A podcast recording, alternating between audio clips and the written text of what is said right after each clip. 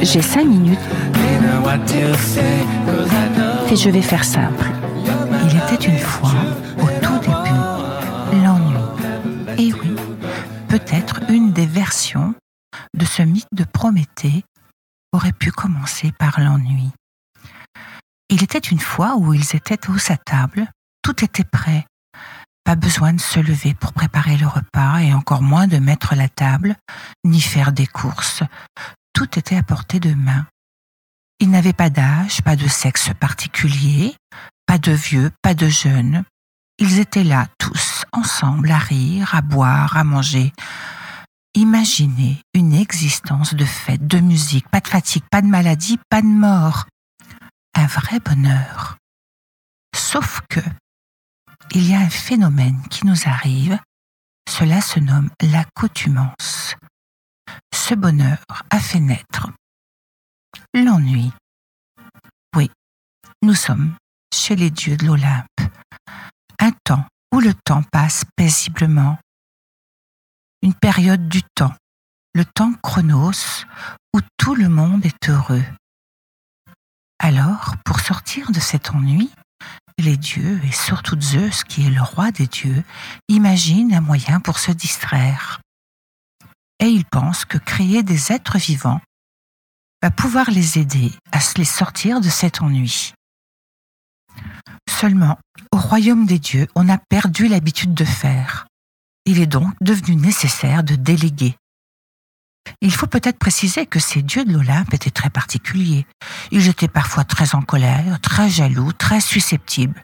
Des drôles de dieux. Alors, ne sachant pas comment faire, ils demandèrent à deux frères, des titans, d'agir à leur place, Prométhée et Épiméthée.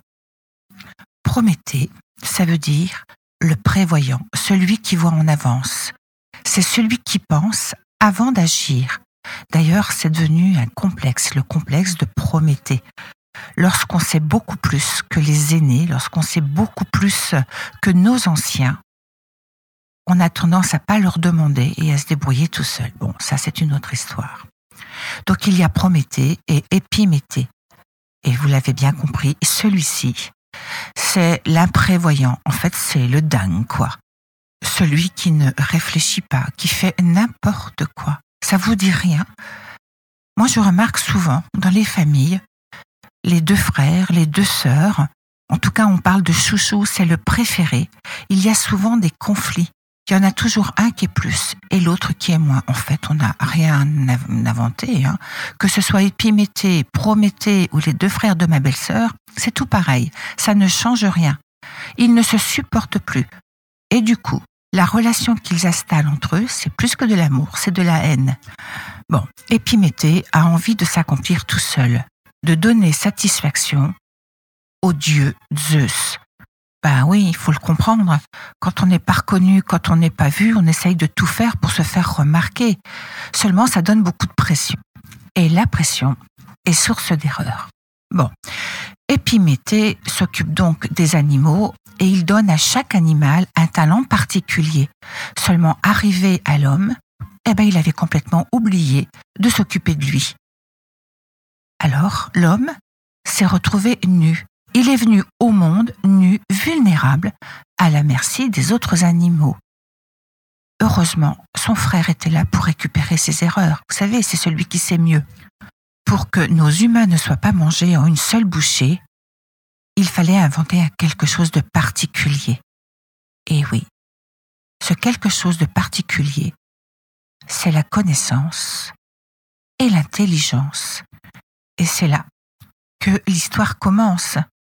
Parce que évidemment, si la connaissance et l'intelligence a permis à l'homme d'être toujours vivant, peut-être que celle-ci a été un petit peu trop loin maintenant, parce qu'elle se retourne contre nous. Elle est en train de nous dépasser, de nous étouffer.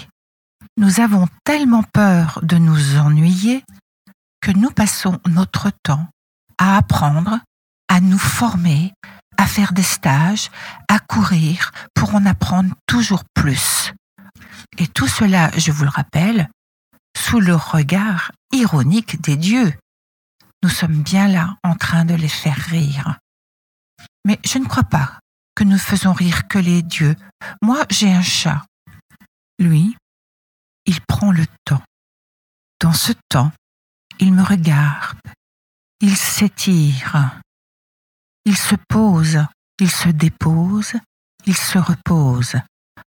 Mais la vie serait-elle la même pour lui s'il avait été doté de l'intelligence et de la connaissance? Allez, il était une fois. C'est Darmel qui vous parle sur Radio Alpa 107.3. Je vous souhaite une belle semaine dans le